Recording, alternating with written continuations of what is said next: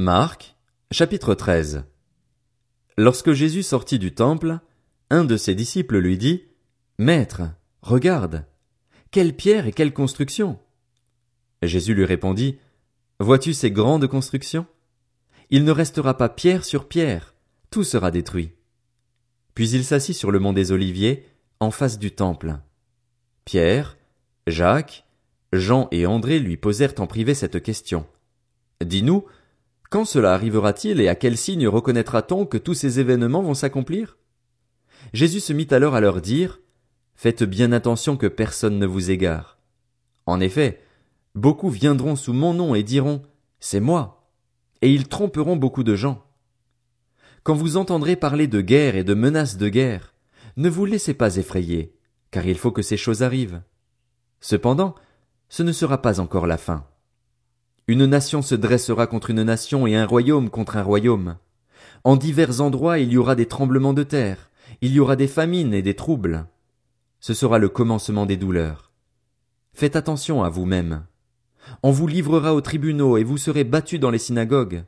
Vous comparaîtrez devant des gouverneurs et devant des rois à cause de moi pour leur apporter votre témoignage. Il faut d'abord que la bonne nouvelle soit proclamée à toutes les nations. Quand on vous emmènera pour vous faire arrêter, ne vous inquiétez pas d'avance de ce que vous direz, mais dites ce qui vous sera donné au moment même. En effet, ce n'est pas vous qui parlerez, mais l'Esprit Saint. Le frère livrera son frère à la mort, et le père son enfant. Les enfants se soulèveront contre leurs parents et les feront mourir. Vous serez détestés de tous à cause de mon nom, mais celui qui persévérera jusqu'à la fin sera sauvé.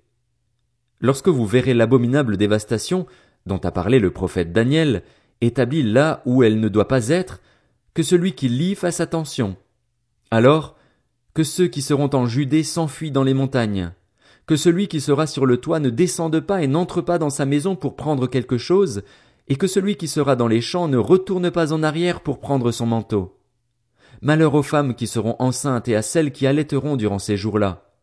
Priez pour que cela n'arrive pas en hiver, car ces jours-là, la détresse sera telle qu'il n'y en a pas eu de pareil depuis le commencement du monde que Dieu a créé jusqu'à présent et qu'il n'y en aura jamais plus. Et si le Seigneur n'avait pas abrégé ces jours, personne ne serait sauvé. Mais il les a abrégés à cause des élus, de ceux qu'il a choisis. Si quelqu'un vous dit alors, le Messie est ici, ou, il est là, ne le croyez pas, car de prétendus Messies et de prétendus prophètes surgiront. Ils feront des prodiges et des signes miraculeux pour tromper, si c'était possible, même ceux qui ont été choisis. Soyez sur vos gardes. Je vous ai tout annoncé d'avance. Mais ces jours-là, après ce temps de détresse, le soleil s'obscurcira, la lune ne donnera plus sa lumière, les étoiles tomberont du ciel et les puissances célestes seront ébranlées. Alors on verra le Fils de l'homme venir sur les nuées avec beaucoup de puissance et de gloire. Il enverra ses anges et rassemblera ceux qu'il a choisis des quatre coins du monde, de l'extrémité de la terre jusqu'à l'extrémité du ciel. Tirez instruction de la parabole du figuier. Dès que ses branches deviennent tendres et que les feuilles poussent, vous savez que l'été est proche. De même, quand vous verrez ces choses arriver, sachez que le Fils de l'homme est proche, qu'il est à la porte. Je vous le dis en vérité, cette génération ne passera pas avant que tout cela n'arrive.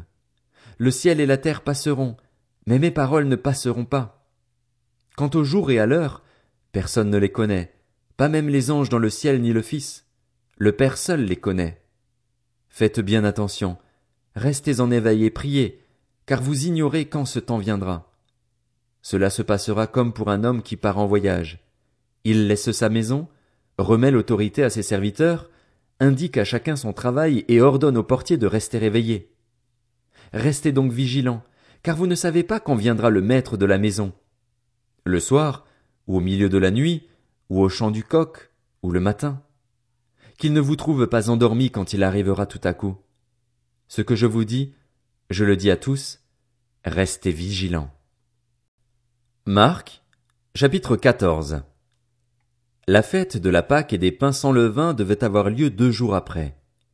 Les chefs des prêtres et les spécialistes de la loi cherchaient les moyens d'arrêter Jésus par ruse et de le faire mourir. Ils se disaient en effet que ce ne soit pas pendant la fête, afin qu'il n'y ait pas d'agitation parmi le peuple. Comme Jésus était à Béthanie, Dans la maison de Simon le lépreux, une femme entra pendant qu'il se trouvait à table. Elle tenait un vase qui contenait un parfum de nard pur très cher. Elle brisa le vase et versa le parfum sur la tête de Jésus. Quelques-uns exprimèrent leur indignation entre eux. À quoi bon gaspiller ce parfum? On aurait pu le vendre plus de trois cents pièces d'argent et les donner aux pauvres. Et ils s'irritaient contre cette femme. Mais Jésus dit, Laissez-la. Pourquoi lui faites-vous de la peine? Elle a fait une bonne action envers moi. En effet, vous avez toujours les pauvres avec vous et vous pouvez leur faire du bien quand vous le voulez, mais vous ne m'aurez pas toujours. Elle a fait ce qu'elle a pu, elle a d'avance parfumé mon corps pour l'ensevelissement. Je vous le dis en vérité, partout où cette bonne nouvelle sera proclamée, dans le monde entier, on racontera aussi en souvenir de cette femme ce qu'elle a fait. Judas l'Iscariote, l'un des douze, alla vers les chefs des prêtres afin de leur livrer Jésus. Ils se réjouirent en l'entendant et promirent de lui donner de l'argent. Quant à Judas, il se mit à chercher une occasion favorable pour le trahir.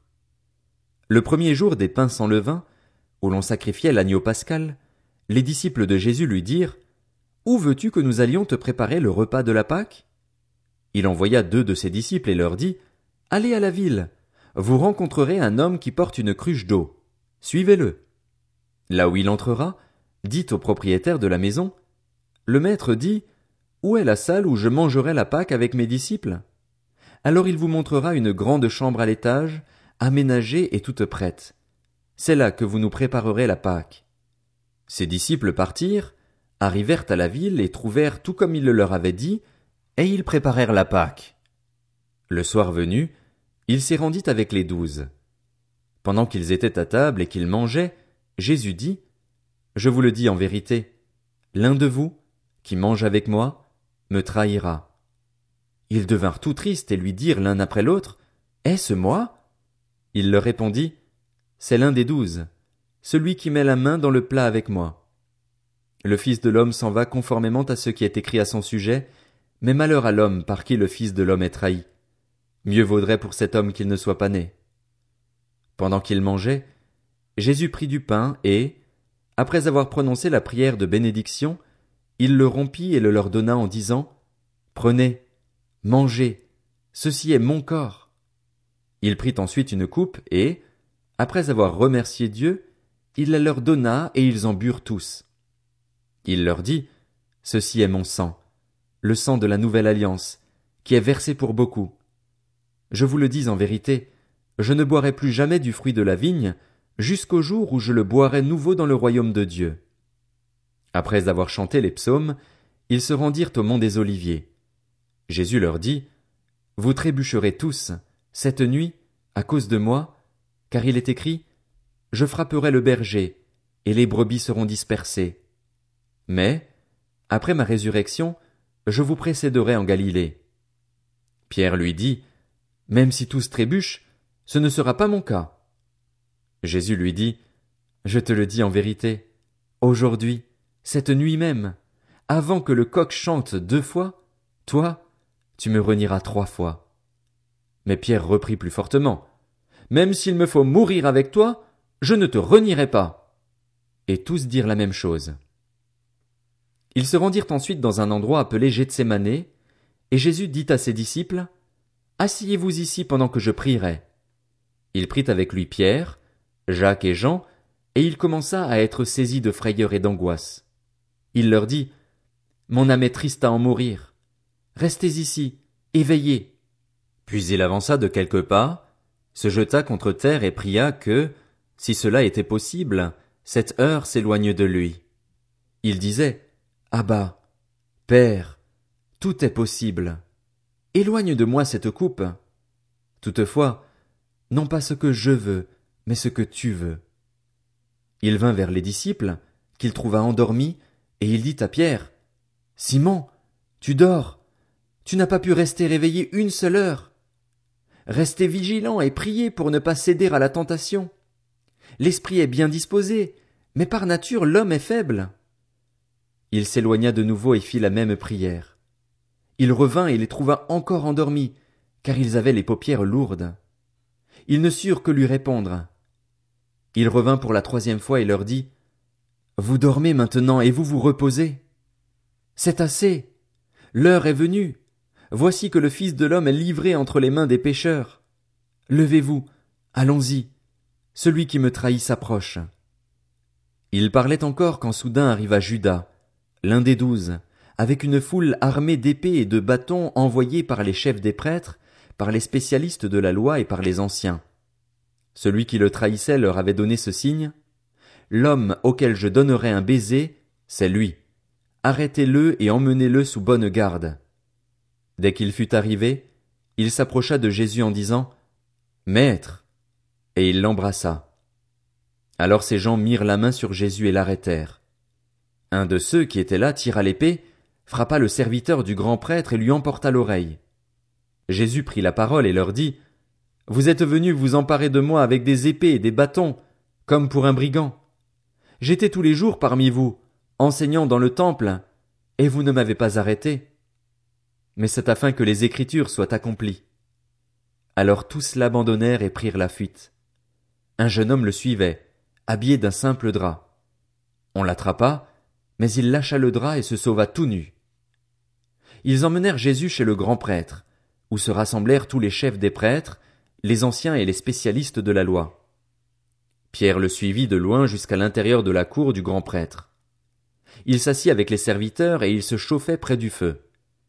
Les chefs des prêtres et tout le Sanhédrin cherchaient un témoignage contre Jésus pour le faire mourir, et ils n'en trouvaient pas. Beaucoup rendaient en effet de faux témoignages contre lui, mais les témoignages n'étaient pas concordants. Quelques-uns se levèrent et portèrent un faux témoignage contre lui en disant Nous l'avons entendu dire Je détruirai ce temple fait par la main de l'homme, et en trois jours j'en construirai un autre qui ne sera pas fait de main d'homme. Même sur ce point-là, leur témoignage ne concordait pas. Alors le grand prêtre se leva au milieu de l'assemblée et interrogea Jésus en disant Ne réponds-tu rien? Pourquoi ces gens témoignent-ils contre toi? Mais Jésus gardait le silence et ne répondit rien. Le grand prêtre l'interrogea de nouveau et lui dit Es-tu le Messie, le Fils du Dieu béni? Jésus répondit Je le suis. Et vous verrez le Fils de l'homme assis à la droite du Tout-Puissant et venant sur les nuées du ciel. Alors le grand prêtre déchira ses vêtements et dit Qu'avons-nous encore besoin de témoins? Vous avez entendu le blasphème. Qu'en pensez-vous?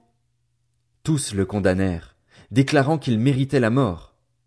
Quelques-uns se mirent à cracher sur lui, à lui mettre un voile sur le visage et à le frapper à coups de poing en lui disant Devine Même les serviteurs le frappaient en lui donnant des gifles. Pendant que Pierre était en bas dans la cour, une des servantes du grand prêtre arriva. Elle vit Pierre qui se chauffait, le regarda et lui dit Toi aussi, tu étais avec Jésus de Nazareth. Il le nia en disant Je ne sais ni ne comprends ce que tu veux dire. Puis il sortit pour aller dans le vestibule. Alors un coq chanta. La servante le vit et se mit à dire de nouveau à ceux qui étaient présents Il fait partie de ces gens-là. Il le nia de nouveau. Peu après, ceux qui étaient présents dirent encore à Pierre Certainement, tu fais partie de ces gens-là, car tu es galiléen, tu as le même langage. Alors il se mit à jurer en lançant des malédictions. Je ne connais pas cet homme dont vous parlez. Aussitôt, pour la seconde fois, un coq chanta. Pierre se souvint alors de ce que Jésus lui avait dit. Avant que le coq chante deux fois, tu me renieras trois fois. Et en y réfléchissant, il pleurait.